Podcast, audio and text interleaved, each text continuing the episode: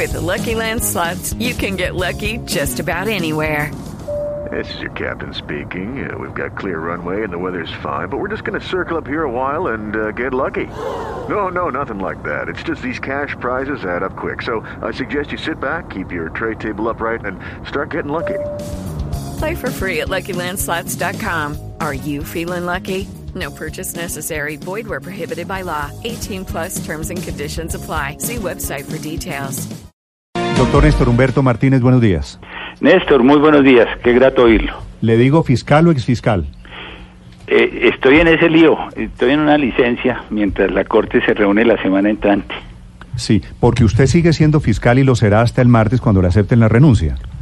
Eh, sí, señor, técnicamente es así. Pero está en licencia simultáneamente. Sí, sí, yo no estoy en ejercicio de responsabilidades en este momento. ¿Y por qué renunció, señor fiscal, en vez de abrirle un proceso al señor Santrich?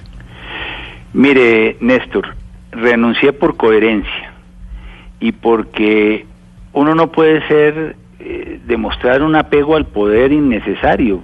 Esa viudez por el poder hace mucho daño a los servidores públicos y yo he servido mucho a mi patria y, y uno tiene que desapegarse de estos cargos cuando tiene que actuar con coherencia. Lo hice porque creo que yo no podía legitimar una decisión que a mi modo de ver es manifiestamente eh, contraria al mandato que le dio la Constitución a la JEP de señalar simplemente la fecha de ocurrencia de los hechos de tal manera que la garantía de extradición se estableciera solo si los hechos eran anteriores al primero de diciembre del 2016, cuando la evidencia es copiosa, al menos en lo que conoce la Fiscalía, de que la fecha de los hechos que se discuten en el indictment de los Estados Unidos dice relación con circunstancias que ocurrieron con posterioridad al primero de diciembre de 2016. Y hay que preservar el orden de legalidad y alzar una voz en este momento de reflexión, no para atizar más el fuego, para aumentar la polémica y para aumentar la fractura interna, no, sino para que reflexionemos entre todos, nos movilicemos para consolidar las instituciones de la paz y superemos dificultades. La JEP para muchos sectores de opinión no ofrece las garantías necesarias hoy en día para avanzar en el proceso de reconciliación judicial de los colombianos y eso es muy grave, eso es gravísimo, no puede ser. Señor fiscal, quisiera, quisiera que usted me explicara, la decisión de la JEP se conoció a las diez y pico de la mañana, usted anuncia su renuncia a las doce y pico. Eh, sí, yo estaba en ese momento, Néstor, en, la, en, en un debate en el Congreso de la República sobre la ley anticorrupción y cuando conocí el hecho me movilicé inmediatamente hacia el búnker y le pedí a mi compañera de viaje, a esa gran mujer que es María Paulina Riveros, que me acompañara en el búnker para analizar la situación. Fiscal, quisiera preguntarle por esas dos horas, porque le soy sincero, a mí me ha impresionado mucho la salida suya. Me ha impresionado porque digo, si todavía está pendiente una apelación, si usted hubiera podido presentar, abrirle un proceso a Santrich en Colombia, ¿qué opciones barajó usted? Y personalmente, ¿por qué toma la decisión de renunciar? Porque renunciar es eh, abandonar el barco, por otro lado, fiscal. No, en este caso renunciar es hacer un llamado a la nación sobre los hechos que están ocurriendo, eh, Néstor, así como yo lo interpreto. Eh, yo creo que los colombianos estamos en un letargo viendo que la institucionalidad va a un lado, todo el mundo en medio de un escepticismo, ¿Pero usted de no una, de no una bulia generalizada. Sí, eh, eh, una de las opciones era firmar y refrendar con ese acto del fiscal general de la Nación, firmar la boleta de libertad y refrendar una decisión que realmente, a mi modo de ver, es contraria a la Constitución. Y en ese momento yo participaba de esa decisión judicial y me comprometía judicial y políticamente ante los colombianos. Yo no podía dar ese paso. Y segundo, esperar a que se consoliden el tema de las objeciones en las decisiones que hayan de adoptarse seguramente la próxima semana, con lo cual la Fiscalía queda emasculada porque no vamos a tener capacidad de perseguir el narcotráfico permanente eh, respecto de los desmovilizados frente a los casos de reincidencia en el secuestro y la extorsión, pues vamos a poder judicializar los nuevos delitos, pero vamos a ver eh, impávidamente que van a seguir gozando de los beneficios que les otorgó el proceso de paz y eso no es lo que quieren los colombianos, eso no es lo que le dice a uno la gente en las calles. Fiscal, la JEP, acabo de entrevistar al magistrado Bobadilla, que es el presidente de esa sección de revisión, dice que no tienen la certeza de las fechas, que la Fiscalía no aportó las pruebas. ¿Por qué la JEP se, se, muestra tan contundente, se escuda en que no hay certeza sobre las fechas? Mire, Néstor, perplejidad. Yo no sé cómo un servidor público puede hacer una afirmación de esa naturaleza. Las pruebas que nosotros le aportamos a la JEP las publicamos en la página web de la Fiscalía General de la Nación en el día de ayer. Yo lo invito a usted, a sus compañeros de mesa y a todos los colombianos a que oigan y vean las fechas con las judicializaciones de esas interceptaciones telefónicas, fechas ciertas ante control de legalidad ante jueces de la República. Pero ¿cómo se prueba fiscal la fecha de una grabación? Pues muy fácil, porque usted tiene que hacerlo en los discos y en los protocolos de la Fiscalía y ahí aparecen en esos protocolos que fueron puestos a legalidad de un juez de garantías de Colombia con las fechas correspondientes y se demuestra que todos esos hechos ocurrieron entre agosto del 2017 y febrero del 2018. Ojalá todos los colombianos oigan esos audios y vean esas fechas para que vean de qué manera certeza sobre un, lo único que no puede haber dudas es que esos hechos ocurrieron después del primero de diciembre del 2016. esos registros de la Fiscalía, de los operadores de las llamadas, ¿eso lo conoce la JEP? Por supuesto, por eso estamos diciendo que esas pruebas que hemos hecho públicas ayer son, y por cierto, que había hecho, que había entregado subrepticiamente a alguien antes, esas pruebas eh, fueron enviadas en su oportunidad por el fiscal general de la Nación a la JEP y así consta y así lo reconoce la JEP en su providencia. Pero pero fiscal, eh, la JEP al analizar eh, analizó todos los audios que tenían y no se incluye este que usted reveló o bueno, que no, porque es que el, video es diferente a las interceptaciones. Ese no es mío. Ese video no tiene nada que ver con la Fiscalía Hablemos de ese video. El video lo revela usted anoche, lo revela la Fiscalía los siete No es cierto, la Fiscalía no tiene ese video, Néstor. ¿Cómo que no es cierto? No, ese video no lo tiene la Fiscalía General de la Nación. Ese video pues, pues lo conocimos con los audios, los colombianos, en la noche de ayer en dos noticieros de televisión. Ese pues, video pues, era el que reclamaban Néstor. Fiscal, yo supongo que lo entregó alguien de la Fiscalía porque esa era la prueba de la Fiscalía. Se va usted... Esa no era la prueba de la fiscalía. la prueba de la fiscalía eran los audios, Néstor. Fiscal, eh, el video lo tenía la fiscalía. ¿Quién más lo iba a revelar en el momento en que usted renuncia? Y el video, para decirlo la verdad, es la respuesta a que la JEP dice que no hay pruebas sobre la complicidad de Sandrich con los narcotraficantes. Se revela para demostrar que sí hay prueba. Con la perspicacia que a usted lo caracteriza, Néstor, pues puede hacer esa inferencia y es razonable pero es mi palabra, ese video no lo tenía la Fiscalía pero, General. Pero, pero además hay un elemento.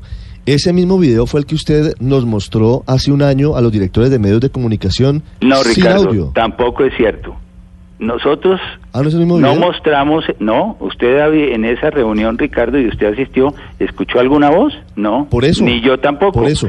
Anoche lo que conocimos fue un video completo con audios donde aparecen todos los sujetos que aparecen en esas reuniones y en donde los colombianos pudimos ver por primera vez que se hablaba de un pago de 15 millones de dólares, poquita cosa, por un negocio ilícito como el que se estaba perfeccionando en esa reunión del 8 de febrero del 2018. Dejémoslo, señor, señor fiscal, en que mi suspicacia me lleva a pensar que lo filtró la fiscalía como un elemento de debate. Pero quiero preguntarle más allá de eso. Digamos, eso no es lo importante aquí. Sí, correcto. ¿Por, Qué, ¿Por qué el video no lo tuvo a tiempo, no lo conoció con audio y todo la Justicia Especial de Paz? Porque el video es supremamente contundente. Porque como lo dice la, la JEP, ese, esas pruebas de video de los cuales tiene conocimiento la JEP por el hecho de que los testimonios que entregó el gobierno americano dicen que tienen prueba los testigos, porque se entregaron los affidavit de dos testigos que daban cuenta de las operaciones y de las reuniones, dicen esos documentos que entregó el gobierno americano a la JEP fueron debidamente grabadas y filmadas en, en videos. Dice eso los documentos aportados por el gobierno americano. Y por eso la JEP le pide ese documento de prueba al gobierno de los Estados Unidos y todos sabemos que el gobierno de los Estados Unidos en su momento dijo nosotros no hacemos entrega de material probatorio porque puede afectar el proceso que se lleva ante las Cortes de Nueva York. Y como apareció anoche el fantasmita travieso que reveló el video, ¿por qué no apareció antes y se lo mostró extraoficialmente a la EGEP antes? Buena pregunta para quienes tenían el video y no puedo responderle. Pues es que, ¿quién es, el, el, video, el video lo tenía usted. No, acuérdese que nosotros nunca tuvimos un video con voces ni con todos los actores. Nunca nosotros tuvimos ese video y no aparece en las investigaciones de la ¿Es cierto que de la Nación. anoche la Embajada de Estados Unidos le entregó a usted ese video? Anoche las autoridades del Departamento de Justicia mandaron una carta en donde establecen que quieren compartir evidencia probatoria con la Fiscalía General de la Nación. y anuncian una relación de pruebas entre ellas eh, testimonios nuevos que tienen en Estados Unidos y eh, pruebas eh, de videos que llegarían al expediente de la Fiscalía General de la Nación. Yo no tengo la certeza de si en este momento llegaron o no llegaron porque yo ya había hecho dejación de mi cargo. Señor fiscal, entonces el fantasmita o viene de la Fiscalía o viene de la Embajada de Estados Unidos viene de quien haya tenido la prueba y la JEP le pidió siempre la prueba al gobierno de los Estados Fiscal, Unidos. y revelar ese video desde anoche con el audio, que es lo contundente, apunta a que la apelación se va a dar con diferentes elementos. Pues yo creo que si esa prueba eh, llega al expediente regularmente y si llega a la Fiscalía General de la Nación, por supuesto la Fiscalía, esa es mi opinión, pero yo no quiero meterme en esos temas ya, debería compartirla con la JEP y la JEP en la instancia de la apelación que está promoviendo en buena hora el señor Procurador General de la Nación, que en esto ha sido absolutamente certero, firme y está apoyando todo el proceso de legalidad en este caso, le, le permitiría a la, a la JEP pues tener nuevos elementos de juicio ciertamente. Fiscal, ¿con ese video se le puede abrir un proceso en Colombia a Santrich? Sí, claro que sí. Es que mire, estos delitos son de carácter transnacional, Néstor, como usted bien lo, lo, lo entiende. Eh, en el caso de lo que los americanos llaman un, una conspiración, eh, el delito empieza siempre en otra jurisdicción, en este caso en Colombia, y eh, sale de las selvas la coca, llega al puerto, se transporta internamente, llega al puerto, pasa por Panamá o por algún país centroamericano, llega finalmente a los Estados Unidos. Ese delito toca muchas jurisdicciones, pero en el orden jurídico del mundo no es posible hacer imputaciones por narcotráfico en todas las jurisdicciones, porque es una sola conducta. Entonces, los abogados hablamos del principio del non bis in idem, nadie puede ser juzgado dos veces por la misma causa. Por ello, la Corte Constitucional ha dicho en Colombia desde hace muchos años que eh, cuando hay delitos transnacionales, Colombia puede ceder jurisdicción a terceros países, como en este caso, que era el país requirente en extradición, para que se judicialice ese caso en un tercer país. Si eso no va a ser viable, pues queda la alternativa de que eso se lleve a cabo en Colombia. De hecho, la, el comunicado de la JEP que dice de un lado que no pudo evaluar si la conducta atribuida era un delito, pero dice al mismo tiempo que se juzgue en Colombia. O sea, es una inconsistencia que nace de bulto al leer las, los párrafos de la providencia lo que plantea es que se juzgue a Hernández en Colombia. Y esa puede ser una opción por la cual puede, si no avanza el proceso americano, pues avanzar ¿Y por qué no lo hizo? En, en, Colombia. Fiscal, ¿usted leyó el expediente de la JEP, las 140 y pico de páginas antes de renunciar?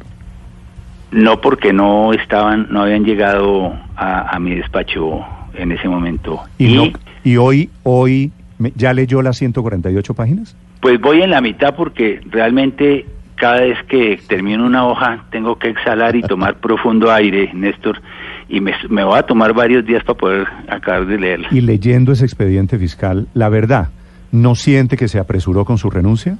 No, para nada. Coherencia, Néstor. Uno tiene que ser eh, coherente, firme en sus convicciones y yo no podía contribuir Pero, a- fiscal, fatalmente a que se convirtiera en realidad una providencia que no comparto para nada. La fiscalía en el sistema penal de Colombia, señor fiscal, Sí. usted lo sabe mejor que yo, el fiscal es usted, está hecha para dar batallas. Y muchas veces a los fiscales los jueces los derrotan. El fiscal va y dice, yo creo que fulanito es culpable, y el fiscal le dice, usted no logró probar que el señor era culpable. ¿Qué tal que de aquí en adelante todos los fiscales digan, yo por convicción, por dignidad, por no legitimar una decisión, renuncio?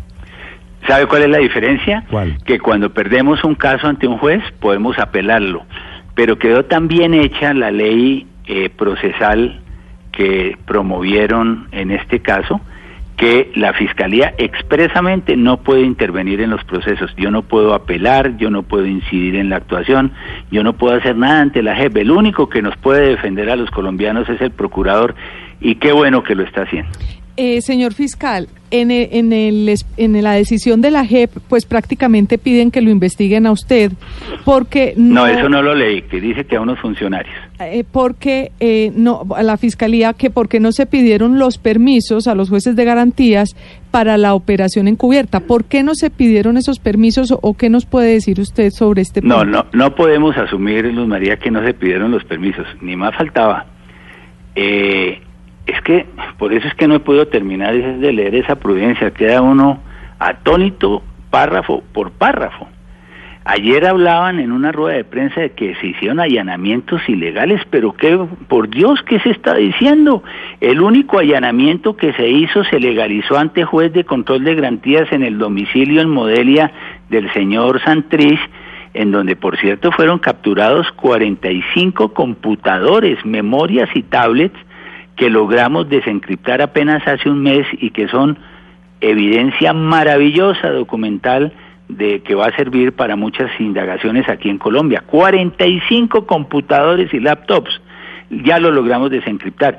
Eso se legalizó ante juez de garantías. ¿De qué están hablando? ¿De No, cuáles pero no es, que, allanamientos? no es que no se haya legalizado, fiscal, sino que no había un permiso judicial para Perdón. hacer la operación con agentes Previo. encubiertos. Previo, Los- no los- posterior. No, no, no, no. A ver, entonces empecemos. Cuando empieza esta operación, desde agosto del año 2017, se hace una primera entrega encubierta en la cual participó la Fiscalía General de la Nación con todas las autorizaciones judiciales y legales. Francamente es insólito que se diga que no hubo las autorizaciones de ley. Pero, pero Todas fue- las fue juez- interceptaciones telefónicas fiscal. que hizo la Fiscalía General Sí, de la Nación eso es legal, están claro. sometidas Pero- a legalidad. fiscal. Y a lo que hemos llegado, discúlpeme Ricardo, Señor. termino, Sí, señor. a lo que hemos llegado es a lo que suele ocurrir en este país. Santrich libre y ahora los fiscales empapelados. Así es como No, funciona este el- país. sí. ¿Eso es lo que queremos, convertir Fiscal. a Colombia? El argumento de la JEP dice que no había un aval de un juez de control de garantías para la operación de los eh, testigos CW1 y CW2 para que entraran a la casa de Jesús Antrich. La pregunta es, ¿esa operación tenía aval de un juez de control de garantías? Esa operación no la conoció la Fiscalía General de la Nación. Con eso le contesto todo, Ricardo. Sí. Y, y, y en las operaciones encubiertas que hacen los agentes de Estados Unidos en Colombia, ¿tienen usualmente permiso judicial, señor fiscal? Nosotros tenemos una cooperación con ellos a través de cartas rogatorias permanentes. Por ejemplo, recibimos una carta rogatoria para hacer la entrega encubierta de los 5 kilos de cocaína iniciales con que operó toda esa con que se inició toda esa operación. Nosotros participamos en ella a partir de una carta rogatoria, por eso hubo las legalizaciones correspondientes y cuando se nos pide la asistencia judicial, la Fiscalía eh, contribuye a hacerlo en esa muy fluida relación que tenemos con el Señor gobierno de los Estados Unidos. ¿Estados Unidos puede hacer ah, operaciones encubiertas en Colombia sin conocimiento de la fiscalía o sin conocimiento de un juez en Colombia? Bueno, habrá que establecer realmente cómo fueron los hechos, eh, pero como le digo, nosotros no participamos, la Fiscalía no, no ha participado, eso, le- sino en los hechos que nosotros Pero le damos le pregunto a usted como fiscal, ¿Estados Unidos puede hacer operaciones encubiertas sin conocimiento de autoridades en Colombia? Bueno, ahora dice, ahora dice la JEP que los ciudadanos en Colombia no pueden participar si están eh, eh, eh, eh, realizando actividades ajenas a la función judicial de la Fiscalía, ahora dice la JEP que tiene que responder la fiscalía. Nosotros, ¿cómo vamos a responder por lo que aquí están haciendo nacionales y extranjeros en cualquier sitio? Claro, pero Ese entonces, es el punto. eh, pero entonces ¿quién le da quién le da visos o matices de legalidad Nosotros siempre fiscal? Pero- pero damos, ¿quién- quién le da- cuando, da hay, cuando hay cartas rogatorias, Ricardo, Sí. usted lo sabe muy bien porque ha sido editor judicial por muchos años, la Fiscalía colabora, forma parte de los operativos judiciales y los legaliza ante jueces. De eso es de lo que yo puedo dar fe. Fi- Fiscal, pero Pero ese estaríamos... operativo fue legalizado, perdóneme Luz María, discúlpeme. ¿Ese operativo fue legalizado después? ¿Esa operación a cubierta luego fue ante un juez? Vuelvo y le digo, nosotros participamos de la entrega encubierta de los 5 kilos, nosotros participamos como fiscalía y legalizamos las interceptaciones telefónicas. Y esas pruebas se las ofrecimos a la JEP. Fiscal, eh, qué pena, insisto, ¿existe la posibilidad de que unos agentes encubiertos de la DEA hayan actuado por su voluntad aquí en Colombia y Pues recogido tan, esas pruebas? Luz María, tan existe la posibilidad que eso es lo que se está cuestionando. Ahí hubo ah, unas operaciones y lo que yo le estoy diciendo es que en esas operaciones no participó la Fiscalía General de Colombia. Señor, señor fiscal, eh, ¿no vale la pena reglamentar eso para que Estados Unidos no pueda hacer operaciones encubiertas que después nos meten en estas controversias? Mire, la cooperación judicial internacional siempre se ha surtido en esos modelos. Eh, yo ya dejo la Fiscalía General de la Nación eh, que los nuevos rectores de la política criminal en Colombia hagan las valoraciones que deban hacerse con las lecciones que nos deja este caso. Sí. Señor fiscal, ¿qué va a pasar en la fiscalía de aquí en adelante? Bueno, eh, mi compañera de viaje y de sueños, esa gran María Paulina Riveros, también tomó la decisión de renunciar en el día de ayer y con ocasión de esa renuncia yo nombré como vicefiscal general de la Nación al doctor Fabio Spitia, un reconocido profesional del derecho, profesor universitario de décadas en la Universidad Externado de Colombia, y ha quedado en condición ante la renuncia del fiscal, ha habido una eh, la necesidad de que asuma eh, las funciones de fiscal, entonces el eh, vicefiscal general, que en este momento es el doctor Fabio Spitia. Señor fiscal, debo hacerle una última pregunta que usted sabe eh, es la que han utilizado enemigos que usted tiene por montones en Colombia para decir que usted no está renunciando por el tema Santrich, sino que usted está renunciando en el fondo por el tema Odebrecht, porque la Corte Suprema estaba citada para el próximo martes tomar decisiones. ¿A ellos quiere usted presentarle su respuesta? Claro, claro. Eh, muchas gracias, Néstor, porque me da una grandísima oportunidad. Primero, gratitud a los miles de colombianos que ayer me llamaron, me mandaron mensajes, correos electrónicos, mensajes por WhatsApp, agradeciéndome por mi coherencia y por mi lucha infatigable por la justicia y por las instituciones de este país. A mis detractores, respeto, porque siempre he valorado su voz, los servidores públicos tenemos que rectificar. Pero el cuentico ese de la de lo del que la corte se reunía el martes para eh, para um, valorar los impedimentos, pues mire, es así de sencillo. La corte lleva que yo conozca por ahí unas 30 providencias diciendo que el fiscal general se tiene que declarar impedido si tiene el asunto en su despacho. Y el único impedimento que iba a tramitar la Corte la próxima semana es el que tiene que ver con el impedimento del señor Juan Sebastián Correa, que era el asistente del director de la ANI, respecto del cual yo me declaré impedido, y era un impedimento que hasta donde ha trascendido la opinión pública se estaría reconociendo, más no reconociendo aquellos casos que yo no llevo ante la Fiscalía General de la Nación, sino que llevan 15 idóneos que han dado unos resultados maravillosos en este caso. Sí. Eh, fiscal, ¿qué, ¿qué sigue? Es decir, porque eh, ya usted el martes posiblemente eh, le aceptan la renuncia, dicen algunos, como el doctor Alfonso Gómez, que de golpe la Corte se demoraría, etcétera. Pero ¿qué sigue para el exfiscal o fiscal general Néstor Humberto Martínez? Porque sale con muchos problemas eh, eh, pues personales. No, no, Felipe, eh, yo salgo con muchas satisfacciones y sobre todo con mi conciencia muy tranquila. Duermo profundamente. Problemas personales de ninguna naturaleza. esos son los que amplía el señor Petro, que los agranda sin... Es que este caso, fíjense lo interesante, eh, en el caso de Odebrecht, no ha habido un fiscal que haya ido a un debate público tan virulento como el que me hizo el señor Petro en el Congreso de la República, me hicieron todas las preguntas, di todas las respuestas que me solicitaron. Por eso yo seguí en el cargo. Si yo hubiera tenido algo que ver en, en esos hechos que trataban de imputarme, pues yo no hubiera podido permanecer en el cargo.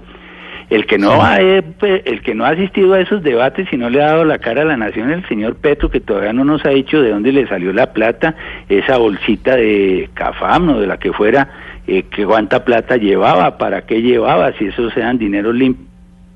Mis manos no están untadas de sangre ni de dineros sucios. Yo espero que ese contradictor que me ha surgido, que es el señor Petro, pueda decirle lo mismo a los colombianos pero que no rehuye ese debate porque le debe esa explicación a la nación. Sí. Eh, fiscal, ¿se equivocó usted en algo frente al manejo del tema de Odebrecht? Mire, aquí en mi familia uno de mis hijos es uno de mis grandes contradictores. Me dijo un día, empezando la administración, me dijo, oiga, pero si eso está pasando, ¿por qué no se declara impedido en el caso de Brecht? Y la Corte Suprema de Justicia, en una jurisprudencia que tiene establecida, dice claramente que los fiscales no se pueden declarar impedidos ingéneres cuando no tienen los asuntos a su despacho, que la Fiscalía tiene un millón ochocientos mil negocios y ninguno de esos negocios están en el despacho del fiscal general. Entonces, dice la ley, dice la Constitución, prudencia, que el fiscal no se puede declarar impedido en abstracto. Bueno, si usted se declara impedido en ese caso, es ¿en qué caso? ¿Usted qué caso lleva de esos? Y resulta que esos casos fueron asignados, no por mí siquiera, desde el primer día, a fiscales internos autónomos de la Fiscalía General de la Nación. No por otra razón, esos fiscales han, han imputado y han indiciado a más de 98 personas ni siquiera el número que terminaron respondiendo ante la justicia en, Brasil. En Colombia se ha llegado mucho más. Y además llegaron a decir que por mis relaciones profesionales entonces se estaba obstruyendo la acción de la justicia. Esa no es una imputación a mí, eso es una imputación a los fiscales. Por eso los fiscales que llevan el caso, que lograron condenas recientes hacia corporaciones privadas ya en, estos días, eh, no pueden permitir que se hagan esos señalamientos no son en la persona del fiscal, sino en el trabajo de los fiscales que llevan a cabo esas investigaciones. Sí, fiscal, le hago una última pregunta soplada por un oyente que, que, me parece oportuna escuchando su respuesta citando a Gustavo Petro, que dice usted es uno de sus grandes contradictores. Me dice un fiscal, no tenga ninguna duda que la renuncia del fiscal es el lanzamiento de una campaña presidencial. ¿Es así, fiscal? No, esas alas no las tengo. Eh, usted que me conoce, Néstor, y, y, puede dar fe. Yo tengo un amigo y está sentado al lado suyo que tiene un apartamento maravilloso con una vista sobre Bogotá. Y eso sí es el lugar ideal para dedicarse uno a pensar y a escribir qué es la deuda que tengo para conmigo mismo. Voy a escribir varios libros de derecho, de mi derecho entrañable, derecho comercial y derecho societario. Quiero volver a esos sectores de la academia. Y voy a escribir un, un libro que seguramente va a ser muy polémico, que es sobre las grietas jurídicas del acuerdo de paz. A eso me voy a empeñar y al abuelazgo. Tengo tres nietecitos que quiero gozar, quiero gozármelos de aquí en adelante. ¿Puedo decir que Néstor Humberto Martínez no va a ser candidato presidencial, no va a estar metido en política? Eh, usted sabe las respuestas que siempre dan los políticos a esas preguntas. Sírvame de notario ante todo el país. Sí, señor. Dígalo a voz en cuello. Esa es una verdad. Doctor Néstor Humberto Martínez, gracias por acompañarnos esta mañana. Muchas gracias a usted, Néstor, a todos los compañeros de mesa suyos. Aquí tiene, pero, aquí tiene usted pero me, ayudaron mucho a rectificar, a Aurelio también, a Héctor, a todos, un saludo muy especial. Sí, señor.